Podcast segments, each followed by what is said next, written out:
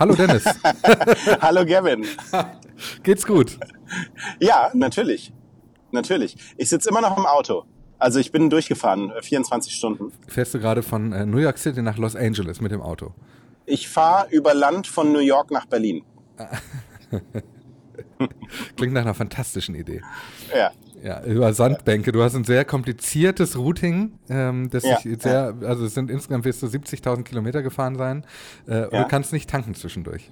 Ich fahre äh, durch den Marianengraben, um auf dem Weg noch den Tagesschau-Podcast zu hören. ähm, ich habe, äh, ich, ich will äh, dich gar nicht vom, von äh, deinen geografischen ähm, Finessen ablenken, Ja. aber ich habe äh, ein paar Themen mitgebracht äh, zum Thema Twitter. Passt dir das? Mhm. Ja, dann lass, dann lass heute über Twitter mal reden. Ja. Und zwar ist es jetzt offiziell, Dennis, Twitter ist ein Flop. Ach, Ja. Kann, kann man jetzt sagen, äh, Flop heißt in dem Fall aber nicht äh, von der TV Movie als schlechter Film bewertet, sondern very, äh, das ist jetzt wirklich, das war jetzt wirklich 90er Jahre. Äh, wie in so einer Morningshow Weiß vom nicht. Lokalradio. Sehr gut. sondern in dem Fall heißt Flop Very Large Online Platform.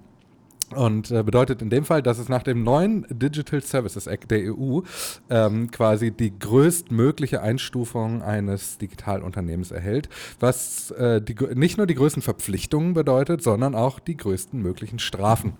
Äh, also zum Beispiel äh, die Strafen von bis zu 6% des Unternehmensumsatzes oder sogar ein Betriebsverbot bei Verstoß gegen die Richtlinien in Europa.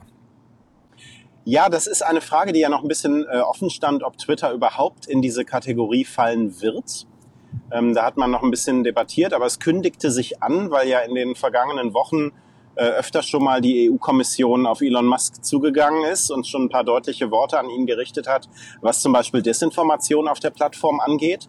Also der Digital Services Act ähm, äh, ja, schreibt im Grunde auch eine Moderation vor.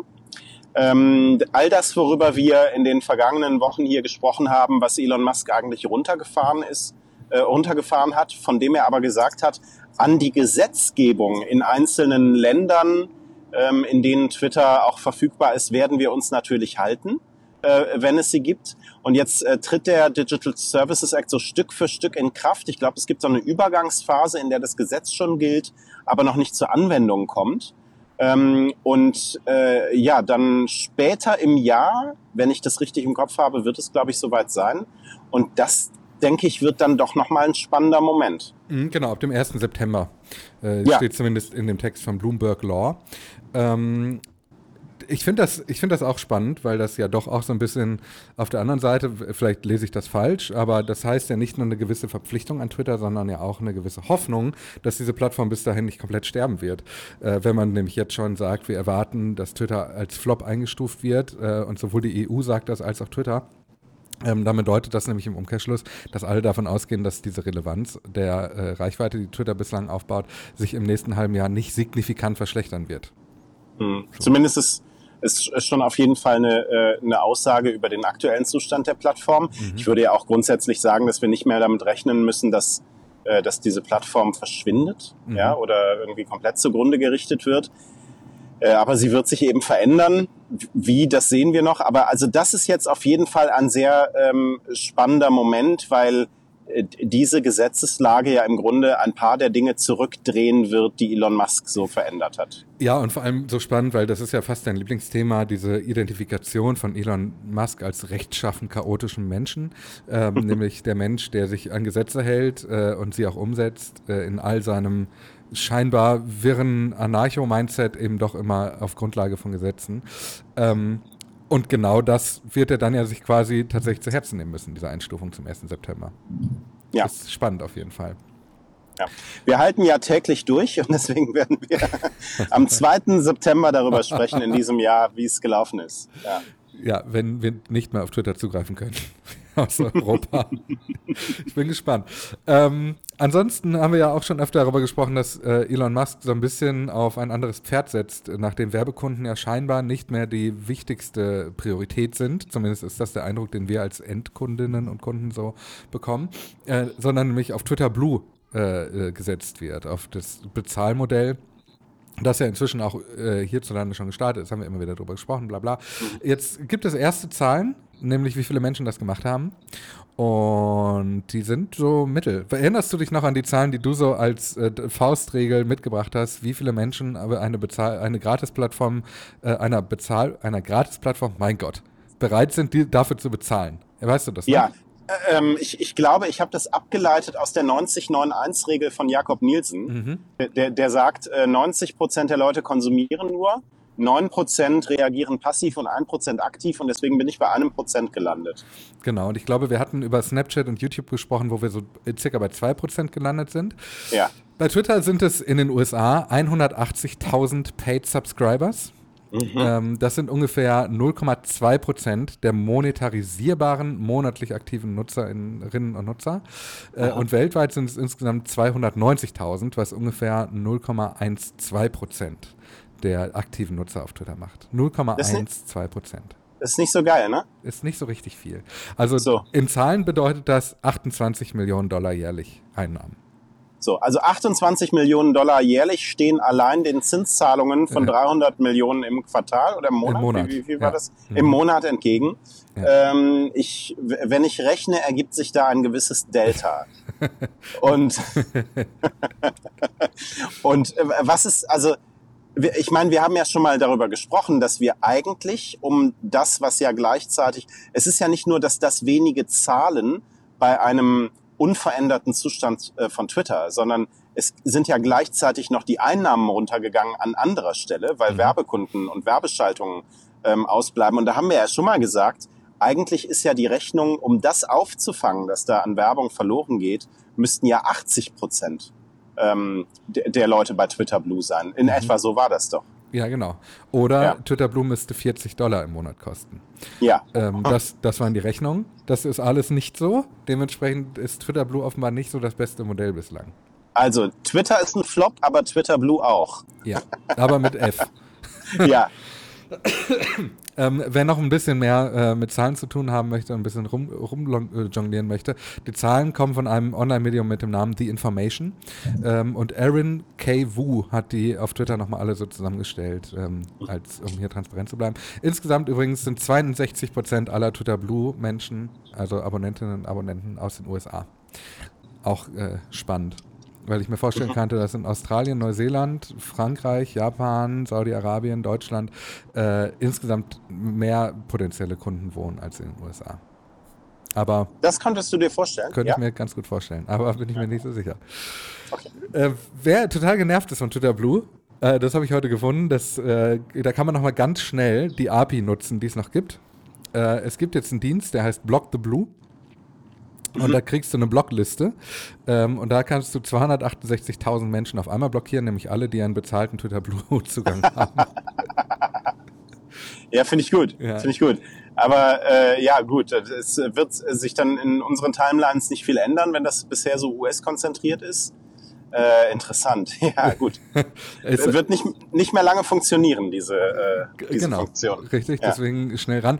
Da haben wir übrigens auch einen Nachtrag, dass nämlich die äh, API-Regeln äh, noch nicht in Kraft getreten sind. Also das, worüber wir gestern gesprochen haben, zum Beispiel diese türkischen Entwickler, die diese Erdbeben-Map bauen wollten, hatten grundsätzliche Probleme auch mit der bisherigen API-Regelung. Da wurden wir korrigiert, mm. ähm, um das mal kurz Ich habe das gelesen. Ja. Luca Hammer hat uns das äh, geschrieben, genau. genau. Ja. Wobei wir ja schon äh, darüber berichtet hatten, dass es einzelne Dienste gab, die an die alte API angedockt waren, die schon vor diesem äh, Stichtag äh, Donnerstag Probleme hatten. Mhm. Ähm, und das tatsächlich schon vorab auf diesen Wechsel äh, zurückgeführt haben. Ähm, aber es ist eben nur eine Zurückführung und wir wissen nicht von Twitter, ob es äh, tatsächlich an Änderungen in der API lag. Ich habe das heute so ein bisschen in meiner Ankündigung für, für die Episode, ähm, äh, also wenn ihr das jetzt hört von gestern, äh, so formuliert, als wäre das gesichert. Das ist ja, das, da hat er recht, das ist nicht der Fall. Sehr gut. Äh, haben wir übrigens bei äh, Mastodon mitgeteilt bekommen. Du hast dich ja äh, in der Folge von gestern schon darüber köstlich amüsiert, dass Mastodon die, unser Korrektiv ist. Mhm. Jetzt ähm, meldet Wired, dass die monatlich aktiven NutzerInnen auf Mastodon ähm, um 50 Prozent zurückgegangen sind seit November. Ähm, äh, Wired schreibt, oder zumindest auf Twitter hat das jemand geschrieben, äh, steuert damit auf ein Aussterben zu. Bin ich mir nicht so sicher. Aber ich könnte mir Ja. durchaus vorstellen, dass wir tatsächlich feststellen, mir, ich beobachte es auch, da ist schon wieder weniger los. Ja, ach, aber Leute, aber in demselben Maße, in dem auch Twitter durch äh, die krasse aktuelle Berichterstattung gewonnen hat und auch von denen, die bei Twitter neu dazugekommen sind, und da, da haben wir ja jetzt die letzten Tage auch schon drüber gesprochen, sind nicht mehr so viele aktiv. Äh, und ist das nicht eine ganz normale Entwicklung in diesen Zyklen, wenn auch stärker darüber berichtet wird? Also das wird doch jetzt keinen überraschen, oder? Ich, ich, deswegen finde ich auch dieses steuert aufs Aussterben zu. Ja, Da habe Naja, ich mich auch, habe ich mich auch ein bisschen dran gestoßen. Ja. Ähm, aber die Beobachtung, dass da jetzt deutlich weniger los ist als noch vor einem Monat, die habe ich tatsächlich auch gemacht. Und die, was ich auch gemacht habe, dass die ganzen Leute, die eigentlich sich von Twitter zurückgezogen haben, dass die langsam wieder anfangen, dass bei mir auch wieder die Followerzahlen hochgehen und Leute zurückkommen. Das äh, beobachte ich schon auch. Ist aber auch wieder eine äh, Bauchstudie. Kann ich warte noch weiter ab. ja, das finde ich, finde ich gut und konsequent. Ja. Ähm, eine Kleinigkeit noch, bevor wir in die Welt der Features eintauchen. Oh, Ähm, eine Kleinigkeit noch aus Großbritannien. Äh, in Großbritannien gibt es sowas, das gibt es hier in Deutschland auch, manche haben davon gehört, sowas wie Steuererklärung. Man muss äh, seine Einnahmen äh, dem Staat melden. Und zwar in, den U äh, in UK bis zum 31. Dezember. Und das hat Twitter bislang nicht gemacht. Das heißt, sie drohen da ähm, äh, äh, Strafen äh, zu erhalten, Geldstrafen äh, zu erhalten, einfach weil sie bislang ihre Steuererklärung nicht abgegeben haben. Naja. Äh, Meinst du, das ist jetzt auch nochmal so ein Rückenwind äh, von Elon Musk, nachdem er da diesen, diesen Twitter-Prozess nicht verloren hat, Tesla, meinst du? Tesla-Prozess, dass, dass er meint, er kann da jetzt, Er steht jetzt über dem Gesetz. kann ein bisschen locker machen? Oder Ich weiß es nicht. Vielleicht Weiß ist auch auch, nicht. vielleicht wenn du den, die Miete sparst, vielleicht spart man sich auch den Steuerberater und die Buchhaltung. Vielleicht ist er auch nicht nur die Kommunikationsabteilung, sondern auch die komplette Buchhaltung. Oder er kommt einfach zu nichts. vielleicht ist das auch einfach eine, eine generelle Taktik, hinhalten, bis wir genug Geld haben, um dann auch die Prozesse zu bezahlen. We- Weißt du, also einfach jetzt für den Moment Ja, einfach ausreizen, was geht, äh, und diese Strafen nimmt man dann später in Kauf. das, ja, das ist aber ja, also ich habe das hier schon öfter gesagt, ich bin ja kein Betriebswirt, aber Ja. ich glaube, das ist nicht besonders klug, weil die Strafen und Prozesskosten und auch Zinsen ja wahrscheinlich deutlich höher sind, als wenn du jetzt wahrscheinlich sogar einen Kredit noch aufnehmen würdest, wenn du noch Ja. einen bekommst. Aber so allzu hoch wird er nicht sein. Also ich kenne das Steuermodell von Twitter nicht, aber es wird vermutlich jetzt nicht die, die Hälfte der Einnahmen betreffen. Aufwände nach hinten legen. Vielleicht hat er von Frau Mhm. Schlesinger gelernt. ich, ich, ich weiß es nicht. Ähm, kommen wir in die Welt der Features. Ja. Die Ballons sind wieder da.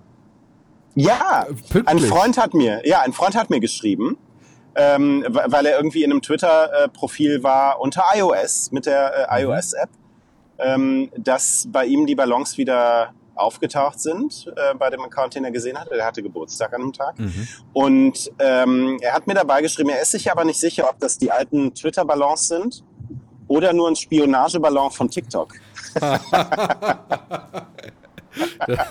das gefällt mir sehr gut. Vielleicht, also ich weiß auch nicht. Ähm, ansonsten die äh, Long Tweets, ich habe dir äh, das auch schon geschickt, man kann das sehen. Das, ich habe einen Twitter-Account gefunden und der Twitter-Account ist hochinteressant. Der heißt nämlich Test Anonitwit. Äh, dieser Twitter-Account hat 195 Follower, ist aber verifiziert und hat offenbar Zugriff auf äh, neue Features. Nämlich kann man dort sehen, dass dort schon am 20. Januar ein langer Tweet gepostet wurde, einer, der länger ist als 280 Zeichen, mit einem äh, Mehranzeigen-Button. Man kann dort sehen, dass sie eine Liste gepostet haben, die wird mir nicht angezeigt, da steht einfach nur This is a list. Ähm, mehr kann ich nicht sehen. Ähm, aber ich könnte mir vorstellen, dass uns dieser Account über die nächste Zeit nochmal äh, äh, spannend werden könnte. Super interessant. Also me- meinst du, das ist einer der Entwicklerinnen und Entwickler von Twitter? Das kann ich nicht sagen. Das weiß ich natürlich nicht, weil also das wäre ja also äh, wahnsinnig unklug, das öffentlich zu machen. Ähm, aber der, die scheinen doch ein paar Funktionen mehr zu haben als andere, wenn sie schon seit drei Wochen lange Tweets posten können. Ja, wollte ich gerade sagen. Also Mhm. äh, gerade in der Zusammenstellung dieser Funktionen, die offenbar da vorhanden sind, ist das doch schon auffällig. Finde ich auch. Und warum schließen Sie diesen Account dann nicht, sondern er ist öffentlich? Ich verstehe es nicht. Er hat einen blauen Haken, weil er Twitter Blue abonniert hat. Hm. nun. Na, tja, nun. Ja. ja. Ähm, äh, eine Kleinigkeit noch. Äh, Twitter rollt Affiliate Tabs aus. Das heißt, man kann jetzt auf dem Profil von Disney zum Beispiel sehen, welche Accounts zu Disney gehören, zum Beispiel Disneyland Resort oder Walt Disney World. Oder man kann auf dem Account des Daily Mirror lesen, welche Journalistinnen und Journalisten ähm, zum Mirror gehören und eben auch ein kleines Mirror-Profilbild hinter ihrem blauen Haken haben. Ähm, und Twitter tut das eben auch jetzt äh, auf ihrem eigenen Profil. Äh, ich finde das spannend, in welche Richtung sich das entwickelt, dass diese Vernetzung von Accounts untereinander ähm, offenbar zu einer doch wichtigeren und größeren Funktion werden wird. Das finde ich ja interessant. Sag mal, also meinst du, das war auch eine dieser Funktionen, die schon in der Schublade lagen? Das weiß ich nicht. Weil ich frage mich gerade, das ist ja eigentlich, wenn man sowas jetzt komplett neu schafft, in dem, mhm. was Elon Musk gerade mit Twitter äh, vorhat, ist doch das ein kompletter Aufwand. Also auch diese Bezüge herzustellen und zu sichern, ähm, dass das so auch äh, zuverlässig funktioniert, ist doch eigentlich, wenn das nicht eh schon in der Schublade lag, irgendwie ein Aufwand, der mir nicht so recht zur Gesamtstrategie passt. Oder zumindest erkenne ich da keine Verbindung zu dem, worüber wir an, an spürbarer oder ablesbarer Gesamtstrategie schon so, so ein bisschen gekommen sind hier im Podcast. Mhm. Und doch äh, dafür aber eigentlich wahnsinnig viel Aufwände schafft, oder? Interessant ja, finde ich das. Ich weiß nicht, ob das so aufwendig ist, weil das ja Teil dieses Blue for Business ist oder der goldene Haken, wie auch immer das jetzt heißen wird. Ähm, und das bringt halt 1000 Dollar plus 50 Dollar im Monat für jeden oh. Account. Also da Anreize mhm. zu setzen äh, im Monat, äh, da Anreize zu setzen, kann schon wirtschaftlich sinnvoll sein. Ähm, vor allem, weil es ja eine ganz andere Verbindung zwischen Mitarbeiterinnen und Mitarbeitern und ihrem Unternehmen oder Unterseiten und ihrem Unternehmen herstellen kann, was Twitter im Ganzen ja auch nochmal helfen kann. So ein bisschen so, wir haben darüber gesprochen, wie früher Menschen als Benefit sozusagen blaue Haken bekommen haben, ähm, mhm. dass du jetzt quasi als Anreiz eben die Verbindung zu deinem Mutterunternehmen äh, bekommst, um auch für die Mitarbeiter, und das ist, glaube ich, auch so eine, so eine Komponente, um für die Mitarbeiter ein Argument zu liefern, dafür zu werben, dass das Unternehmen Unternehmen einen goldenen Haken braucht. Ich verstehe. Auf der anderen Seite finde ich spannend, wo du das gerade so erzählt hast, als Elon Musk angetreten ist, hat er relativ früh schon gesagt, dass 97 Prozent aller Microservices, die Twitter so gerade hat, abgeschafft werden müssen, weil sie eh keiner benutzt. Und ich habe das Gefühl, wir reden jeden Tag über neue Microservices und kleine ja. Dienste, die neu hinzukommen. Ja, genau. Das und auch so nicht. Micromanagement in der Entwicklung dieser Dienste. Ja. Und das finde ich schon erstaunlich. Also man hat nicht den Eindruck, hier wird an etwas wirklich zentralem Großen gearbeitet, auf das sich die wenigen Entwicklerinnen und Entwickler bei Twitter jetzt gerade mal konzentrieren, sondern das ist erstmal so ein Sammeln, also da, da gebe ich dir recht, der ganzen ähm, Dinge, die vielleicht noch irgendwo in der Schublade lagen, aber damit werden die ja einfach beschäftigt sein. Mhm. So, es ist Micromanagement und es läuft hinaus auf Microservices. Tatsächlich. Ja, genau. Total spannend. Bin gespannt, was da noch kommt. Ähm, vielleicht ähm, kommt ja doch tatsächlich noch Periscope wieder. Oder Wein. ich bin durch. Ja, dann ist gut, dann hören wir auf. Wenn ja, dann, du durch bist, hören wir auf. Ja, dann fahren wir ein bisschen Auto. Ja. Ähm, wir treffen uns dann, wenn du, äh, wenn du durch den Marianengraben durch bist, morgen zur gleichen ja. Zeit. Super, bis morgen. Tschüss. Tschüss.